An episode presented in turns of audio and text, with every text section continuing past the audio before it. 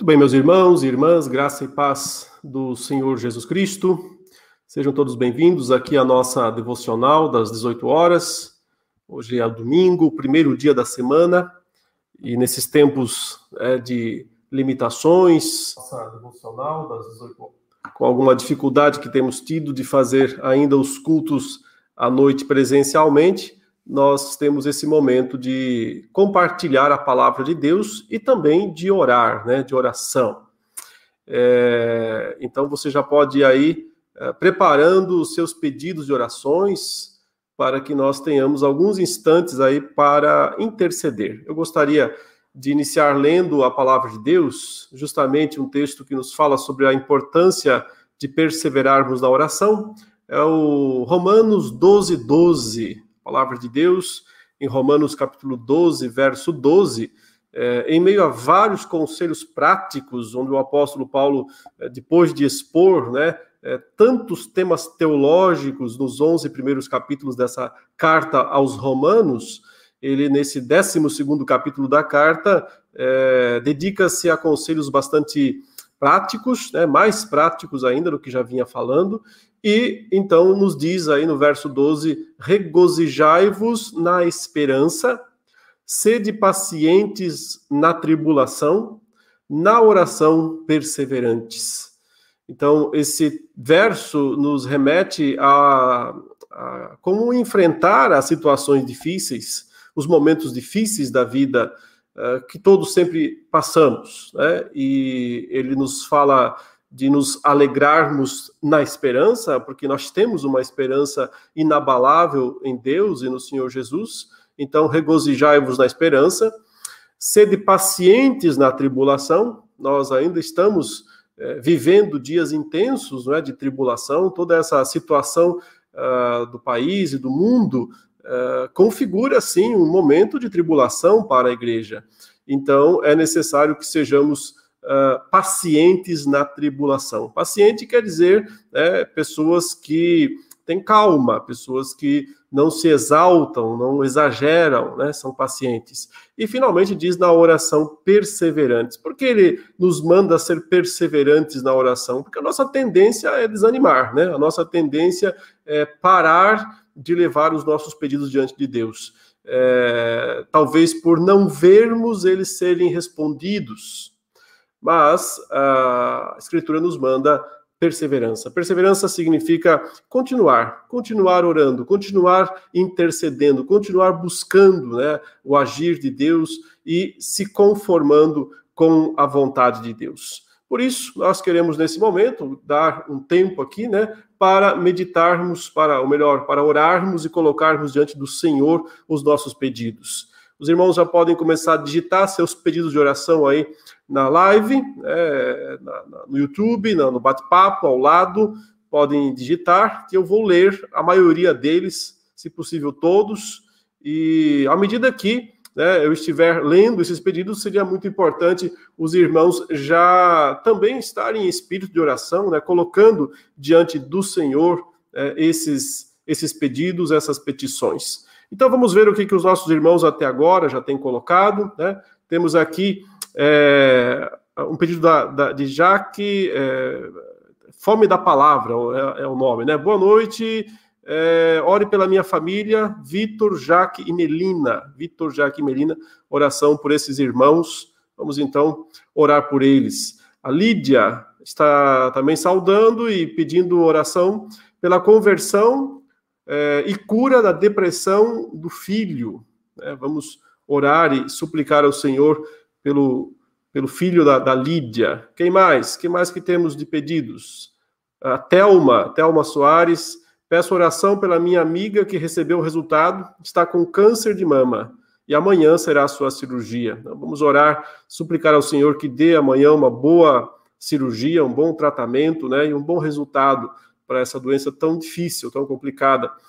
A Hilda é, pede pela colega de trabalho Valdete, está com lupus, com agravamento. Vamos orar também por essa é, colega Valdete, né, de trabalho da Hilda.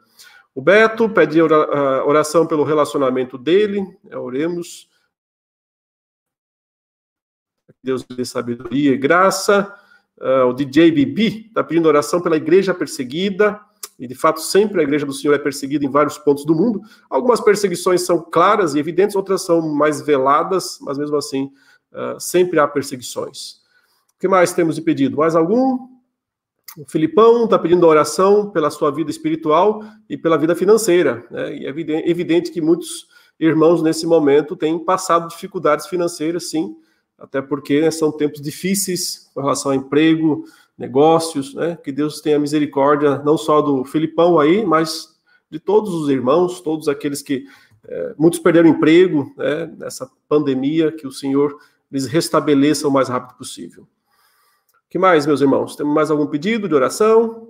Se não tivermos, nós vamos é, partir aí diretamente para esse momento de intercessão, colocar diante do Senhor esses pedidos. Como eu sempre digo, né, quando nós lemos esses pedidos e mencionamos esses nomes, nós já estamos orando, já estamos colocando é, diante de Deus essas é, necessidades, essas petições das pessoas. Mas o façamos também agora de forma concentrada, com os nossos olhos fechados, né, diante do Senhor, que você possa se colocar diante dele agora e pedir é, por esses demais pedidos. Tem mais um pedido aqui da Zuleide, ela pede oração pela filha para que ela possa conseguir um emprego, né? uma situação semelhante também à anterior, necessidade de trabalho. Uh, os irmãos, enquanto isso, vão aparecendo outros pedidos na tela, mas nós vamos nesse momento orar ao Senhor, suplicar né, pela graça e pela misericórdia dele. Vamos, vamos orar. Ó Senhor nosso Deus, ó Santo de Israel, Deus, Senhor Todo-Poderoso, nós suplicamos-te, em nome do Senhor Jesus, a tua misericórdia sobre a vida do teu povo, a vida da tua igreja, que tu abençoes, ó Deus, a vida de cada um agora nesse momento, onde quer que estejam, os seus lares, acompanhando de alguma forma, de algum dispositivo, que o Senhor abençoe a própria conexão também, para que os irmãos possam continuar até o final, acompanhando a mensagem. Mas acima de tudo, pedimos que tu abençoes a vida de cada um. E, em primeiro lugar, te pedimos que abençoes a vida espiritual de cada um. Em tempos como esse, em tempos difíceis, testes, o que mais está em risco, sem dúvida, não são as nossas vidas uh, fisicamente falando, mas sim as nossas vidas espiritualmente falando. São momentos de tentações e de testes em que a nossa fé precisa ser amadurecida e não enfraquecida. Então, ó Deus, que em nome de Jesus o teu povo seja fortalecido com o poder da tua palavra, seja fortalecido com o poder do Espírito Santo e possa dessa maneira continuar servindo ao Senhor, se fortalecendo na tua graça e se alegrando a cada dia mais na esperança da glória de Deus. Senhor, mas também temos pedidos de ordem física, ou seja, relacionados aos nossos uh, nossas lutas e dificuldades aqui nesse mundo, como saúde, como falta de recursos, como uh, situações envolvendo relacionamentos. Uh, Senhor, em nome de Jesus, que tu também, nesse momento, estendas tua mão de graça e poder sobre a vida de cada um e conceda aquilo que é o desejo do coração de cada um. Se esse desejo, ó Deus, está em conformidade com a tua vontade e se é de fato o melhor para a vida de cada um. Faça, faça sempre a tua vontade em nossas vidas e conforme-nos à tua vontade cada vez mais. Nós te suplicamos ainda, ó Deus, que tu abençoes a tua igreja, o teu povo, como igreja mesmo, como corpo de Cristo, para que continue sendo testemunha do Senhor nesses dias difíceis, nesses dias de pouco, de baixo nível de testemunho cristão, evangélico, uh, como nós temos visto e convivido. Que o teu povo perceba a necessidade que há de testemunhar a respeito de Jesus Cristo, da sua obra, da sua pessoa, da salvação, da vida eterna, ou seja, dos verdadeiros valores, os verdadeiros valores que nós temos recebido através do Evangelho. Que tu tenhas misericórdia e que tu fortaleças a tua igreja, o teu povo. É a nossa oração, é a nossa súplica no nome santo, bendito, precioso do nosso Senhor e Salvador Jesus Cristo. Amém.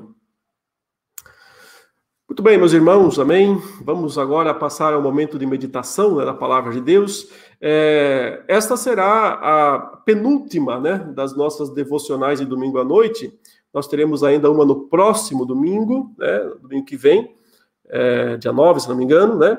E depois, no seguinte, que é o domingo, dia 16, é, já haverá, se Deus permitir, se Deus quiser, a transmissão ao vivo do culto. Nós voltaremos, nós teremos é, outra vez um culto às 18 horas, né, nesse mesmo horário, mas esse sim transmitido diretamente da igreja presbiteriana de Santo Amaro. É, nós já temos transmitido ao vivo o culto pela manhã, o culto das 9 horas, já tem um mês e pouco, né, que estamos transmitindo esse culto ao vivo.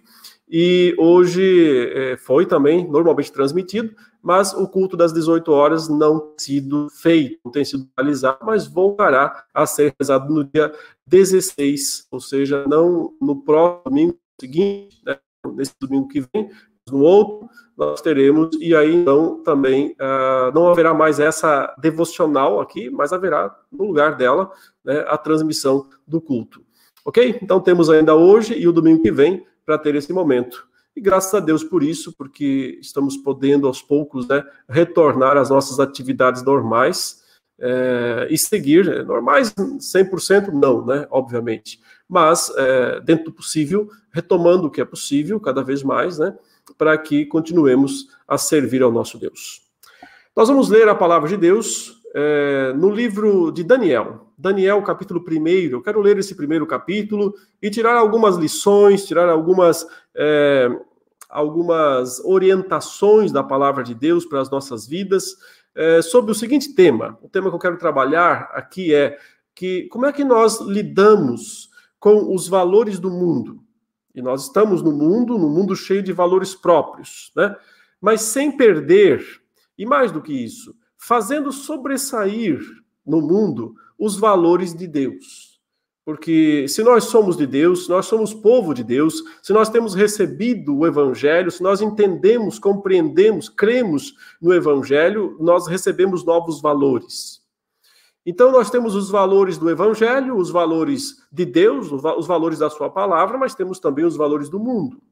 E como essas duas coisas se relacionam? Então, uh, essa é a pergunta que através desta deste capítulo 1 de Daniel eu quero tentar responder como lidar com os valores do mundo, do mundo, uh, sem perder os valores de Deus. Leiamos então esse capítulo, diz assim: No ano terceiro do reinado de Jeoaquim, rei de Judá, veio Nabucodonosor, rei da Babilônia, a Jerusalém e a sitiou. O Senhor lhe entregou nas mãos a Jeoaquim, rei de Judá e alguns dos, dos utensílios da casa de Deus. A estes levou-os para a terra de Sinar, para a casa do seu Deus, e os pôs na casa do tesouro do seu Deus. Disse o rei a Aspenaz, chefe dos eunucos, dos seus eunucos, que trouxesse alguns dos filhos de Israel, tanto da linhagem real como dos nobres, jovens sem nenhum defeito, de boa aparência, instruídos em toda a sabedoria, doutos em ciência, versados no conhecimento e que fossem competentes para assistirem no palácio do rei, e lhes ensinasse a cultura e a língua dos caldeus.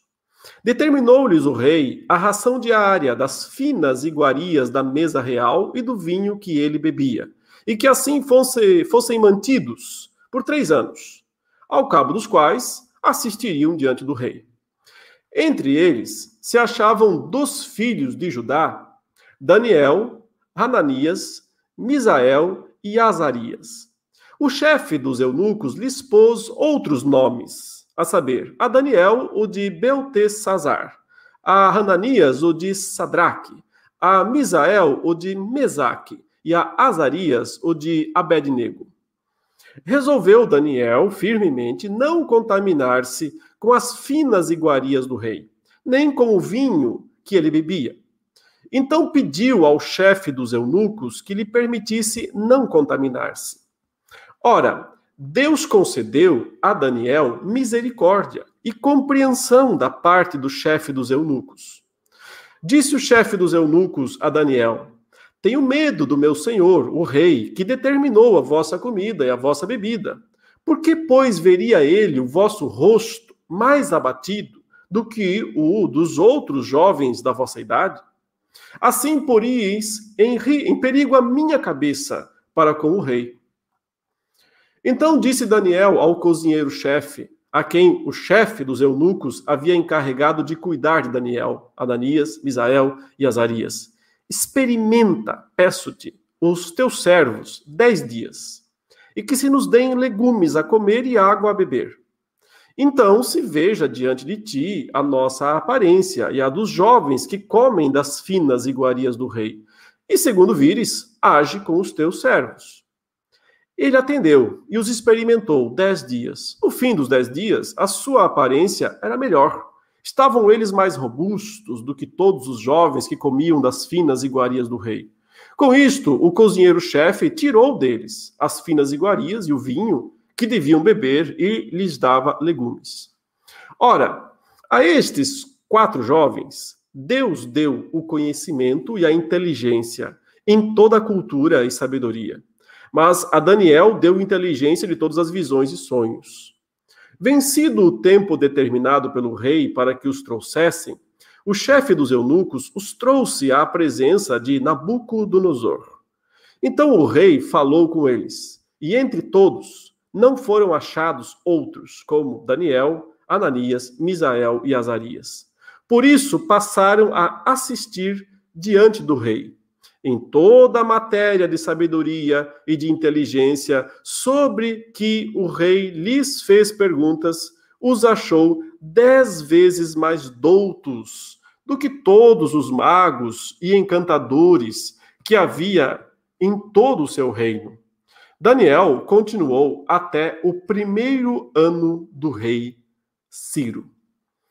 Obviamente, meus queridos irmãos, nós conhecemos muito bem essa passagem, né? Muitas pregações já foram feitas, e nessa noite eu não quero fazer nada muito longo, nem nada muito complexo em relação a esse texto, apenas destacar né, que ele nos ajuda a entender, nos ajuda a, a, a localizar bem os nossos princípios, os nossos valores, né? nos incentiva a permanecer firmes nos nossos princípios, nos nossos valores, é, em meio né, aos outros valores, aos outros princípios, aqueles com os quais nós não concordamos. É, muitos de nós não têm uma noção muito clara, quando leem essa passagem, do que estava acontecendo historicamente. E sem entender o que estava acontecendo historicamente, não dá para entender a passagem, não. Né? Porque o que significou esse momento né, em que o texto diz que Deus entregou o reino de Judá nas mãos do rei de Babilônia? Significou uma derrota militar é, devastadora o, o povo de Judá foi, foi, a pior derrota, foi a pior situação da história né, da nação de Judá em todo o Antigo Testamento. É, simplesmente a, a, o, a, o país, né, a nação de Judá, foi praticamente varrida do mapa. O, o Império de Babilônia veio do norte, e, e, varreu tudo que estava na sua frente, engoliu tudo que estava na sua frente. O Império Babilônico se expandiu nesse período, né? É, estamos falando dos anos por volta do ano 605 até o ano 586 antes de Cristo, é esse período. Nesse período, o, o, Império Babilônico, que era uma cidade, né? Babilônia é uma cidade, lá eh, onde hoje fica o Iraque, se você pegar o mapa, você localiza mais ou menos onde era Babilônia. Tem ruínas ainda dessas, uh, uh, dessas antigas cidades. E, mas naquela época era a cidade mais poderosa do mundo, mais rica do mundo, como mais tarde Roma viria a ser nos tempos do Novo Testamento. Mas Babilônia estava em plena expansão nesse período, por causa, né, boa parte do, da capacidade militar, da, da capacidade de, de, liderança do próprio Nabucodonosor, que foi o maior dos reis né, de Babilônia. E ele expandiu o seu império de uma maneira muito rápida, e Babilônia foi engolindo todas as nações à sua volta e foi implantando a sua cultura, os seus deuses, seus costumes, sua economia, seu sistema dominador.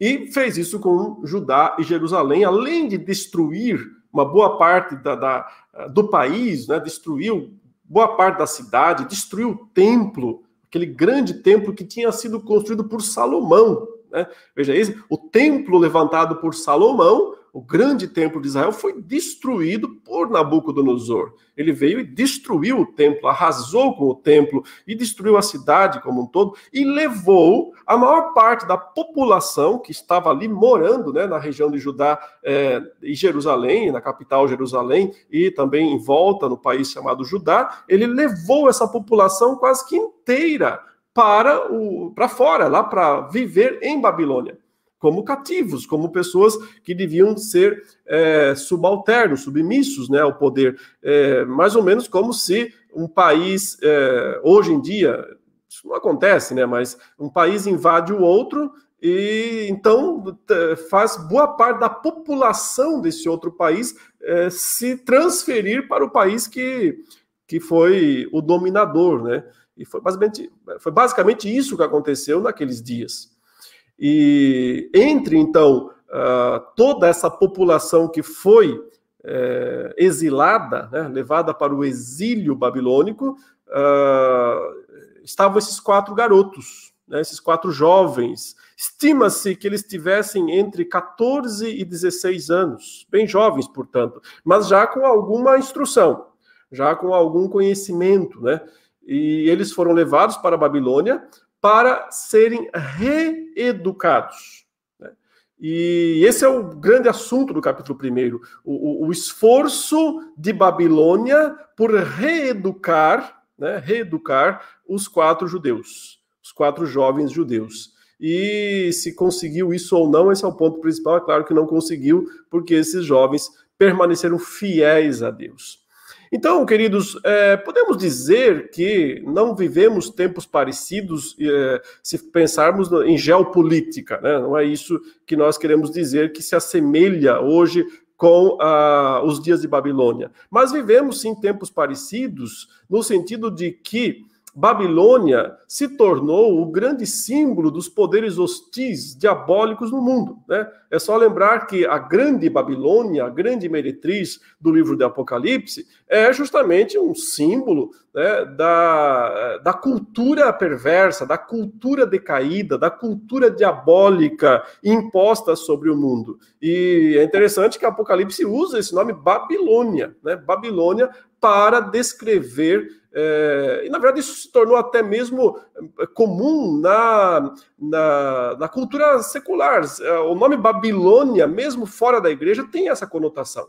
Quando se fala, ah, a cidade é uma Babilônia, né? O que isso quer dizer? Quer dizer que é um antro de depravação, que é um antro de coisas que até o mundo se assusta muitas vezes. Mas a grande verdade é que Babilônia é o mundo como um todo, é o mundo decaído, é o mundo com os seus valores decaídos, com os seus valores antibíblicos, né? anticristãos, ateus, com seus valores contrários a Deus. E quatro jovens que estavam dentro, ou seja, não só dentro, mas no coração desse sistema, porque eles foram transferidos para a, a cidadela de Babilônia, para a capital, né, o centro do poder. Eles foram transferidos para lá, levados para o palácio né, do, do, do imperador de Babilônia, do rei de Babilônia, e, e, lá dentro eles tiveram que manter os seus valores diante da, da reeducação que o mundo tentou fazer. Ora, é exatamente isso que acontece frequentemente hoje em dia com os jovens das igrejas, né? quando eles é, são criados nas igrejas desde cedo, são ensinados os valores de Deus, são ensinados a conhecer a palavra de Deus, são ensinados a reverenciar as coisas de Deus, e então, quando eles vão para as escolas, para as universidades, especialmente as universidades públicas, né, vão para esses lugares, eles é, entram em Babilônia e passam a ser reeducados. E muitos deles, com, com, infelizmente, né, é, com muita repetição, né, acabam uh, abdicando dos valores de Deus e assimilando os valores do mundo. É, nós devemos perguntar, né, por que é que esses quatro jovens é, não, não é, sofreram isso? Eles cons conseguiram manter os valores de Deus em meio né, à sociedade ímpia na qual eles é, foram alvos, né? E a tentativa toda de terem sido reeducados lá pela cultura de Babilônia. E a resposta, é, inicialmente, que o texto não nos diz, mas nós temos que levar isso em consideração, é, certamente passou pela criação deles. certamente passou pelo fato de que eles conheciam profundamente os valores de Deus, as verdades de Deus. Então, eles foram muito bem ensinados né, pelos seus pais, não há outra explicação. Eles foram muito bem ensinados, agora eles, eles foram arrancados das suas casas, eles não podiam mais conviver com seus pais, mas mesmo nessa idade né, perigosa, complicada, de 14 a 16 anos, eles é, tinham uma firmeza tal né, que mesmo sendo submetidos a todo uh, a toda a todos os testes e a toda uh, as ofertas né, de Babilônia eles permaneceram firmes. Isso já nos ensina o quanto importa, o quanto é necessário né, que uh, os filhos sejam ensinados uh, a verdade de Deus, conheçam a palavra de Deus, uh, porque senão, se eles não tiverem os valores de Deus, eles não podem manter, não tem como manter o que você não tem. Então, esses quatro jovens, acima de tudo, é isso, eles tinham valores, é, valores de Deus valores é, do Evangelho segundo o Antigo Testamento, é claro. E esses valores eles conseguiram manter mesmo em meio a toda a situação. Uh, veja que a tentativa, né? Eles foram arrancados de sua família, da sua tradição, da sua religião, foram lá é, é, o curso, né? Eles iam fazer uma faculdade praticamente, porque eles iam ficar três anos nesse processo de reeducação. O imperador disse exatamente isso para é, o chefe dos eunucos, que era o, o, chefe dos assistentes, de uma forma geral, do imperador, que é, escolhesse alguns jovens, vários, né, de várias culturas, mas também dentre os judeus, para lhes ensinar a cultura e a língua dos caldeus. Não só a língua, saber falar o aramaico. O aramaico era a língua dos caldeus. Nesse tempo, uh, os judeus falavam só hebraico. Eles, a língua oficial era apenas o hebraico. E eles foram, então, transferidos para a Babilônia. E é interessante que no retorno, 70 anos depois, quando o povo vai voltar né, para a terra prometida, para Jerusalém, para reconstruir, eles voltam falando aramaico. Então, dessas duas coisas, veja, a cultura e a língua. A língua eles aprenderam muito bem, eles não tem problema de mudar, aprender a outra língua, mas a, eles não se deixaram contaminar pela cultura, pela cultura dos caldeus. É, mesmo tendo, sim, aprendido e até mudado na, no retorno é, do exílio, a língua que se torna praticamente oficial em Judá é, é não será mais o hebraico. O hebraico ficará restrito à, à própria Bíblia e os textos sagrados, continuam todos em hebraico. Mas a, a língua falada, a língua comum, na verdade, é a língua aramaica, o aramaico que são primos, né? São parecidos, talvez pudéssemos dizer, quase como se fosse português e espanhol, né? Tem uma, uma certa semelhança entre as duas línguas é, grosso modo, essa comparação, evidentemente, mas é, é até é, vale lembrar que quando é, Jesus aparece pregando né, na Galileia, provavelmente toda a sua pregação era em aramaico, a, a língua que acabou sendo né, a língua comum nos dias de Cristo. Uh, apenas um detalhe. Mas o objetivo era toda uma reeducação para que eles uh, aprendessem os costumes né, de Babilônia e aderissem a esses costumes. O texto diz, inclusive, né, que os nomes deles foram mudados. Até porque esses nomes que eles tinham, uh, todos os nomes uh, eram nomes relacionados a Deus. Né? Por exemplo, Daniel. O que significa Daniel? Significa Deus é meu juiz. Deus é meu juiz. E ele tem o nome mudado para Beltesazar, que significa o quê? Guarda dos segredos ocultos de Bel. Né? Bel é talvez um dos principais, ou talvez o principal deus de Babilônia. Babilônia é politeísta, tem muitos deuses, mas é, no nome havia Daniel, né? El, Deus, Deus é meu juiz, e passa a ter uh, o nome de uh, Bel no seu nome. Ananias, né? Ananias também tem, a ideia é o Senhor é gracioso. E no novo nome está embutido a, o nome do deus Marduk. Misael. Misael é uma, é, é, uma pergunta, é um nome que é uma pergunta. Significa quem é semelhante a Deus? Quem é semelhante a Deus? E no nome que ele recebe, é, provavelmente esteja a deusa Vênus, né, conhecida como a deusa Vênus nesse, nesse nome que ele recebe.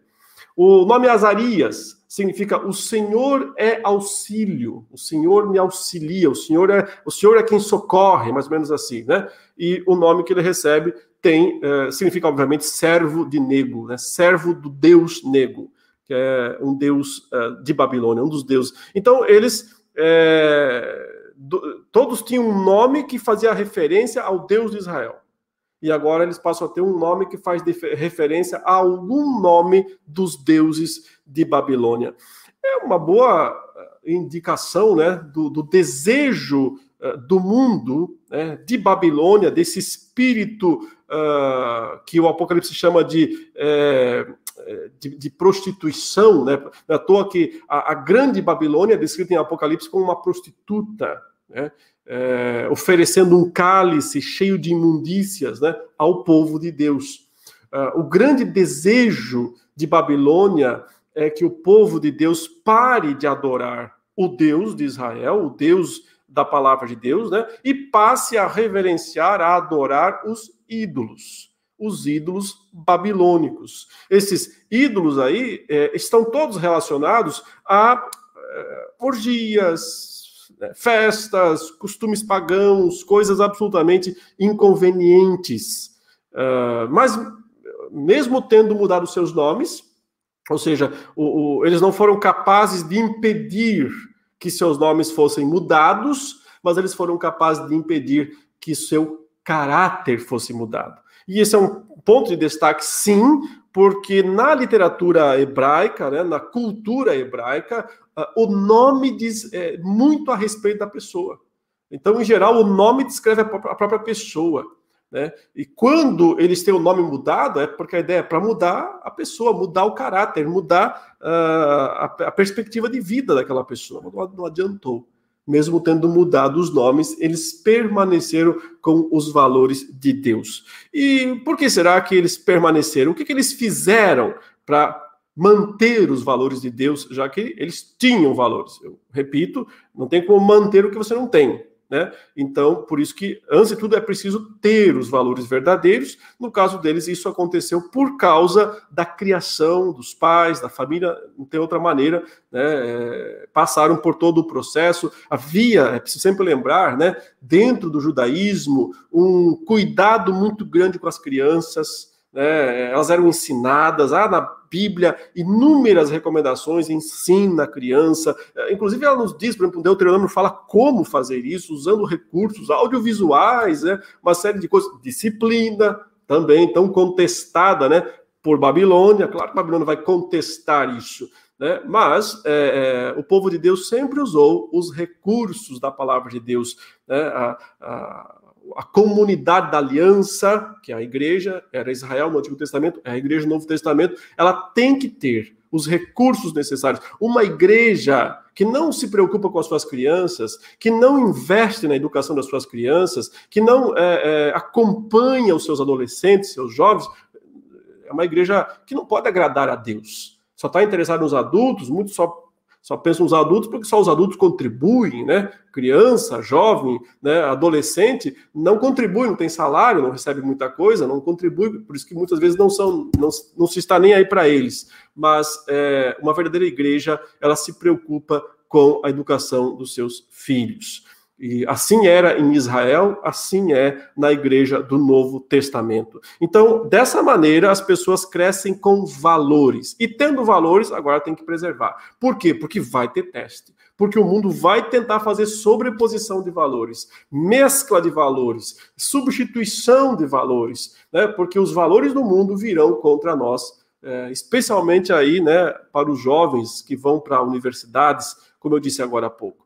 Bom, o que, que nós aprendemos aqui? Eu quero destacar três aspectos nesse sentido de como né, manter os valores de Deus e até fazê-los sobressair diante desse contra-ataque né, dos valores do mundo. Então a gente nota, em primeiro lugar, meus irmãos, que uh, algo que aqueles quatro rapazes, né, Daniel e seus três amigos, é, eles souberam lidar bem, em primeiro lugar, é, foi com a própria posição que eles passaram a ocupar. Porque eles foram colocados numa posição social de grande destaque. Eles passaram no mais difícil vestibular do mundo, né? Eles foram levados na, na melhor universidade do mundo. Eles alcançaram isso, eles entraram numa situação de grande destaque. Todo mundo ia querer estar no lugar deles. Essa é a verdade. Todo mundo ia querer estar naquele lugar. Já pensou? Comer da mesa do rei, né? das iguarias da mesa do rei beber do vinho real, ser educado pelos melhores mestres de Babilônia, os melhores do mundo. Quem não ia querer isso? E frequentemente as pessoas, quando são colocadas em posições altas, importantes, o que, que, elas, o que, que elas fazem? Né? O que acontece com elas? Inclusive crentes, inclusive cristãos.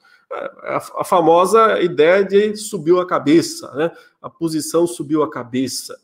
Note, é, meus irmãos, não é ruim ocupar posição social importante. A gente acha às vezes que já só o simples fato de alguém ocupar uma posição social importante, um cargo importante, um destaque, uma situação, já é ruim em si mesmo. Não, isso não é ruim. Historicamente, Deus colocou pessoas assim, em, em posição importante, sempre colocou. No caso aqui, né, qual é o, o, o grande propósito redentivo de Deus em meio a essa eh, situação?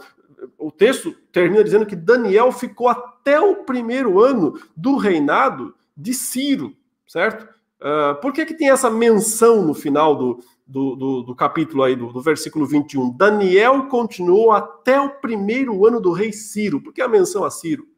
É porque no primeiro. Ciro é quem é, faz o edito para Israel, para Judá, né, retornar para Jerusalém. E Daniel e seus três amigos foram peças importantíssimas nesse processo todo né, de manter o povo, a identidade do povo de Deus, do povo de Judá, dentro de Babilônia, exilado dentro de Babilônia, para que no momento certo eles pudessem retornar né? O testemunho de Daniel foi muito importante, e também dos três amigos, mais de Daniel, é verdade, mas dos outros três também, dentro é, da, da, de Babilônia. Então, é, ele está dentro de Babilônia, mas ele não está contaminado por Babilônia. Ele está ocupando uma posição social sim, grande, elevada, mas ele não está, em hipótese alguma, é, é, é, apaixonado por aquela posição. Né? Ele não está, em hipótese alguma, é, achando que a posição em si mesma é, é alguma coisa. Né? Então, uh, o ponto aqui, me parece que aqueles quatro jovens entendiam que a posição deles diante de Deus, com os valores de Deus, já era a coisa mais elevada que eles podiam ter a coisa mais elevada que eles podiam ter no mundo. Servos do Deus Altíssimo, pessoas que conheciam o Deus verdadeiro, né? Então, eles já estavam na posição mais elevada que alguém poderia ter. De maneira que a mais alta posição que se pudesse ocupar no mundo não era nada ainda, comparado a poder estar, a ser um servo de Deus, a estar na presença de Deus. E quando nós entendemos isso, né, é, nós não vamos deixar que uh, o dinheiro, a prosperidade, uh, o bom emprego, a posição de influência. Né? Muitos jovens hoje têm condição de se tornar influenciadores digitais. Uh, vivemos o tempo do, né, do YouTube, que abriu portas aí para pessoas que, né, anônimos, se tornarem famosos e fazer coisas impressionantes. E isso bastante perigoso também, porque as pessoas acabam deixando essas coisas subir a cabeça. Então, é importante entender que a nossa posição em Cristo eh, é mais, é mais elevada de qualquer, do que qualquer outra posição, e dessa maneira nós não vamos deixar uh, a situação favorável né, do mundo, de alguma maneira, é, mudar o nosso, os nossos valores. Então, é dessa maneira que a gente mantém os valores de Deus em meio aos uh, valores do mundo. Mas um segundo princípio, e aqui entra especificamente numa questão bem particular do judaísmo, é, questão essa que não tem mais validade nos dias atuais, mas tem um princípio por trás que continua valendo. Do que, eu estou falando? Ora, tem uma questão de comida aqui. Né? Veja que uh, eles deviam comer da mesa real, beber do vinho real, E aquilo, para eles, para os quatro rapazes, né, os quatro jovens vindos de Babilônia, vindos para a Babilônia de Judá, de Jerusalém, significava transgredir algumas uh, orientações, mais que isso, algumas leis judaicas. Leis judaicas. Você sabe que havia uma, uma dieta alimentar judaica muito estrita é, é só você ler o livro de Levíticos, né, parte do livro de Números, né, e, e vários é, outros textos do Antigo Testamento. Havia várias proibições para os jovens, para, para qualquer judeu. Eles não podiam comer certas coisas. É, essa discussão chega até os dias do Novo Testamento, né? É só você ler, por exemplo, o livro de Atos e a carta aos Gálatas. Mas o ponto é que essas recomendações, não, essas leis judaicas, elas faziam parte do Antigo Testamento, elas não permanecem no Novo. Né? A partir do Novo Testamento não há mais nenhuma restrição alimentar nesse sentido, ok? Mas havia nos dias de Daniel e dos seus três amigos. Então havia muitas coisas lá na mesa real que era servida né, ao rei que eram uh, que tornariam que contaminariam né, esses jovens diante de Deus. Esse é o ponto. Por isso que uh, Daniel vai dizer: Eu não quero me contaminar. Nós não queremos nos contaminar. Ele repete ao menos duas vezes essa expressão. Primeiro, ele mesmo decide isso intimamente. Resolveu Daniel, diz o verso 8, firmemente, não contaminar-se com as finas iguarias do rei, nem com o vinho que ele bebia. A gente não sabe aqui o, o, o, se esse vinho, é provável que ele fosse um vinho oferecido aos ídolos, aos deuses. Em si mesmo, Deus não havia proibido o consumo de vinho moderado, né? Sempre bom lembrar, moderado pelo, pelo seu povo. A proibição sempre foi embriaguez. Embriaguez é uma, uma proibição. Mas o consumo moderado nunca foi proibido, nem no Antigo e nem no Novo Testamento. Mas aqui, Daniel não vai beber daquele vinho. Então, o que indica que aquele vinho tinha algum tipo de uh, situação né, envolvendo idolatria. Por isso que ele não uh, participa. E as finas iguarias do rei, obviamente, uh, tinha aí, com certeza, alimentos proibidos, como carne de porco e coisas afins, uh, e provavelmente também né, sacrificadas aos ídolos uh, de Babilônia. Então, ele pede isso né, ao chefe dos eunucos que lhe permitisse não contaminar-se. Uh, aqui está um ponto, então, de grande importância e que uh, nós, nós temos um, um, um, princípio aqui a ser extraído, né? Qual é a ideia aqui? Que uh, nossos valores, os nossos valores que nós assumimos, nossas posturas, nossas atitudes são valores, eles se originam a partir de princípios, princípios de fé. É, o ponto é, esses princípios de fé não podem ser negociados, não são alvo de negociação. Uh, nós não podemos negociar nenhum dos nossos princípios, princípios de fé, com o objetivo de ser aceito pelos outros, ou com o objetivo de não sofrer sanções. Porque aqui parece que as duas coisas né, estão em ação. Por um lado, é, participar, não participar né, da, da mesa do rei poderia significar, por um lado, perder vantagens, perder privilégios, e por outro, receber sanções, receber é, reprimendas. Ah, mas seja um caso, ou seja o outro caso, né? Perda de vantagens ou a receber, eh, de alguma forma, consequências drásticas eh, por eh, mantermos os nossos princípios, seja um, seja o outro, nós somos chamados a não negociar. Então, o Daniel, veja, o texto diz, ele firmemente resolveu não contaminar-se. O que significa que ele não comeria. Quando ele vai conversar com o chefe do, dos eunucos e pede permissão, e veja que ele conversa com o chefe dos eunucos, depois ele, fecha, ele conversa com o cozinheiro-chefe também. Ou seja, ele foi atrás, ele tentou encontrar os caminhos, mas é, a decisão estava tomada antes. A decisão era: eu não vou me contaminar. O que significa que, se é, ele fosse obrigado, ele não comeria da mesma maneira. Significa que se ele não fosse aceito, se o, o, o cozinheiro-chefe não concordasse, se o, o, o chefe dos eunucos não concordasse, ele não iria ceder. Porque ele tomou. Então, veja, a decisão não foi tomada depois. Primeiro eu tento negociar aqui, e aí depois, eu, se não der certo, eu mudo a minha posição. Não, a posição está tomada. Eu não vou negociar, eu não vou é, falhar com a palavra de Deus.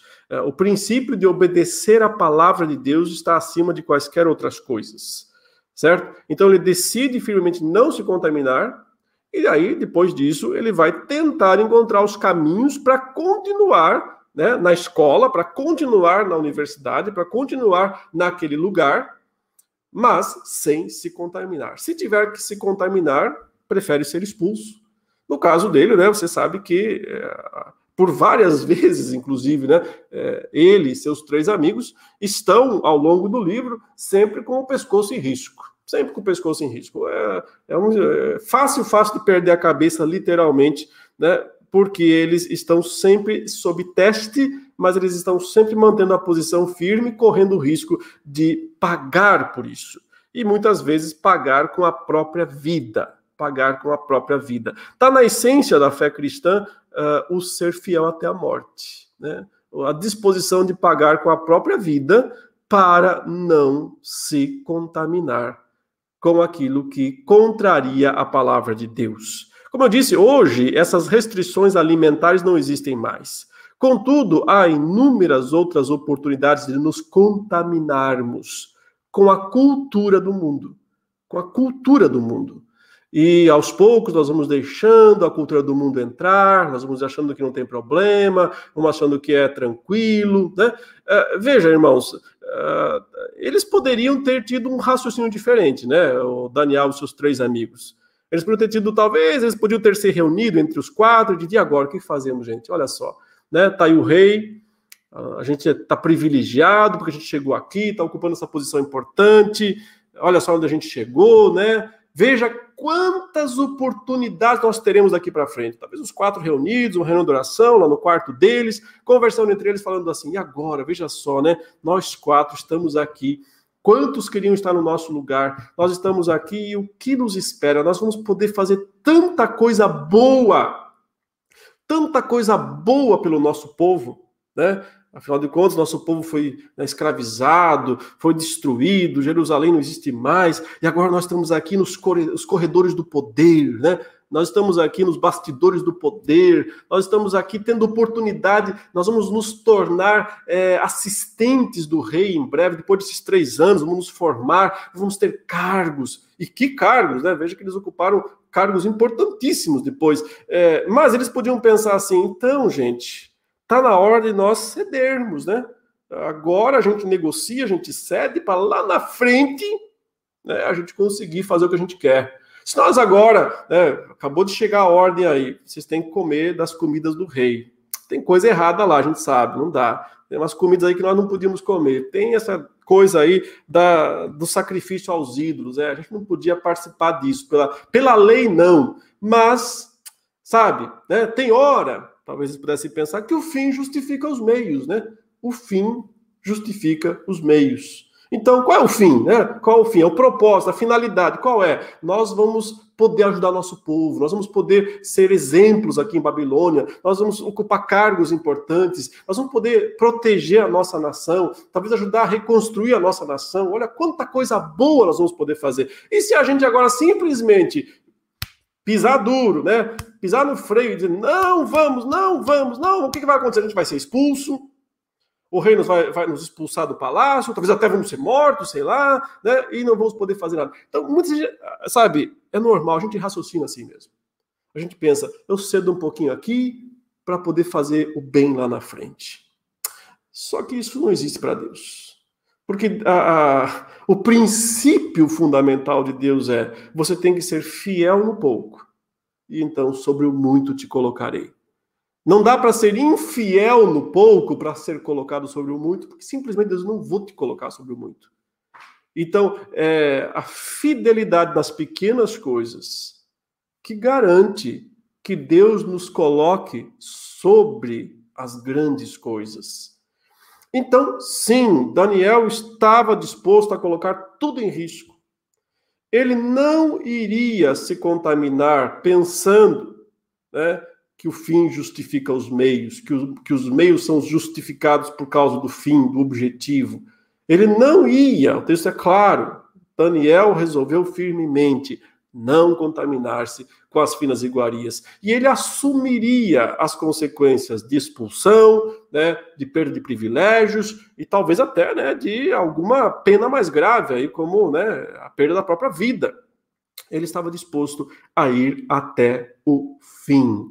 E esse é um valor, esse é um princípio que todo crente tem que ter Uh, ele precisa permanecer fiel aos valores de Deus nas pequenas coisas, nas pequenas decisões da vida. É, ele não pode pensar que ele vai abrir mão de uma coisa aqui para lá na frente fazer o bem. Deus não quer esse bem. Porque esse bem aí é o resultado de uma ação pecaminosa. Deus pode até usar isso em algum momento, porque ele é soberano, mas não vale para a pessoa, para a criatura. Ah, para o homem. Deus quer que o verdadeiro crente né, seja fiel no pouco. Sendo fiel nas coisas pequenas, sobre o muito eu te colocarei. E foi isso que aconteceu com aqueles uh, quatro jovens. Não negociaram nenhum princípio da fé, quer para ser aceito pelos outros, quer para evitar perdas, quer para evitar sanções. Então, os crentes é, verdadeiros nunca pensam, eu cedo aqui para recuperar depois. Eles entendem que é, as pequenas coisas também são inegociáveis, quando elas ferem princípios e valores de Deus. E foi isso que eles se decidiram, né? E, por sua vez, isso nos fala né, que um crente verdadeiro jamais é, troca os dons de Deus pelos presentes do mundo. Nunca troque os dons de Deus pelos presentes do mundo. Note, muitos jovens recebem uma boa educação cristã, mas, como eu disse, quando eles vão para a universidade, vão para esses lugares, abandonam tudo. Ficam fascinados pela cultura do mundo, cedem às suas pressões, né? porque muitas vezes a, a, pregação da universidade reverbera né, com um anseio de liberdade, de experimentar pecados. É, nessa idade, muitas vezes o que o jovem quer é experimentar os pecados que ele não pôde experimentar antes. E aí, quando vem essa pregação lá do mundo dizendo, né, uh, mudando o seu discurso, né, mudando todo o seu discurso, a tendência é a pessoa aceitar esse discurso lá de fora, porque lá dentro ele também tem esse desejo de experimentar os pecados. Uh, mas é, é, bom lembrar que as iguarias, né, as finas iguarias, o, o vinho né, do mundo, ele é, pode parecer mais gostoso né, do que os legumes, aí a dieta dos legumes dos jovens. Eu pessoalmente não gosto tanto assim de legumes, eu também até que gosto um pouco sim. Mas é claro que né, um churrasquinho é muito melhor. Mas o ponto aqui principal está em que eles, apesar de terem ficado né, se alimentando de coisas bem simples, né, legumes e água, nada muito sofisticado, mas é, Deus usou aquilo. E cá entre nós, meus irmãos, não vamos entrar nessas questões. Ah, aqui tem uma boa dieta, vamos seguir dieta dieta aquilo. Eu já vi gente falar, vou fazer o jejum de Daniel menos, né? Vamos com calma. É, o ponto aqui tem a ver com não se contaminar com né, a mesa do rei, com as coisas impróprias que tinha lá. Por sua vez, eles se contentaram com pouco, com comida simples, com o que estava disponível, porque eles não queriam trocar os dons de Deus pelos presentes do mundo. E um ponto interessante, né, lógico, é que Deus agiu na vida deles e lhes deu né, não só saúde, é, hoje a gente sabe inclusive, comer legumes é bom para a saúde, é verdade, mas é, Deus lhes deu saúde e Deus lhes deu aquilo que eles mais precisavam para ocupar, sim, os futuros cargos importantes, se foram colocados como príncipes das províncias de Babilônia, e o próprio Daniel foi colocado aí como uma espécie de primeiro-ministro né, de Babilônia em algum momento. Uh, Deus lhes deu sabedoria, Deus lhes deu conhecimento. Uh, veja uh, a capacitação que Deus pode nos dar para que desempenhemos bem o nosso papel perante a sociedade é, é simplesmente impressionante, é incrível, é imensa. Porém, é, tem que ser fiel no pouco, ou então não receberá do próprio Deus né, esses dons, essas capacitações especiais. Nós, como crentes do Novo Testamento, também recebemos de Deus capacitações. Né? Nós recebemos os dons do Espírito Santo através do uh, batismo do Espírito Santo em nossas vidas, uh, que são úteis para dentro da igreja e também para fora da igreja, né? para sermos instrumentos do Senhor né? na sua obra, na sua seara. Esse é o resumo, queridos, né, do que eu gostaria de falar nessa noite em relação a como lidar com os valores do mundo sem perder os valores de Deus. Que nos lembremos sempre, né, de que os valores de Deus são os mais importantes, são os melhores de tudo. Né, que nunca nos uh, deixemos fascinar pelo cálice de ouro de Babilônia, porque dentro do cálice só tem uh, imundície, né, só tem coisas uh, impróprias, uh, mas que nós experimentemos sempre uh, a vida simples com Deus, porém significativa, uma vida significativa. Deus utilizou esses quatro jovens de forma grandiosa, poderosa ao longo de todo esse livro. É, Daniel, como é dito aí, ficou até o final, né?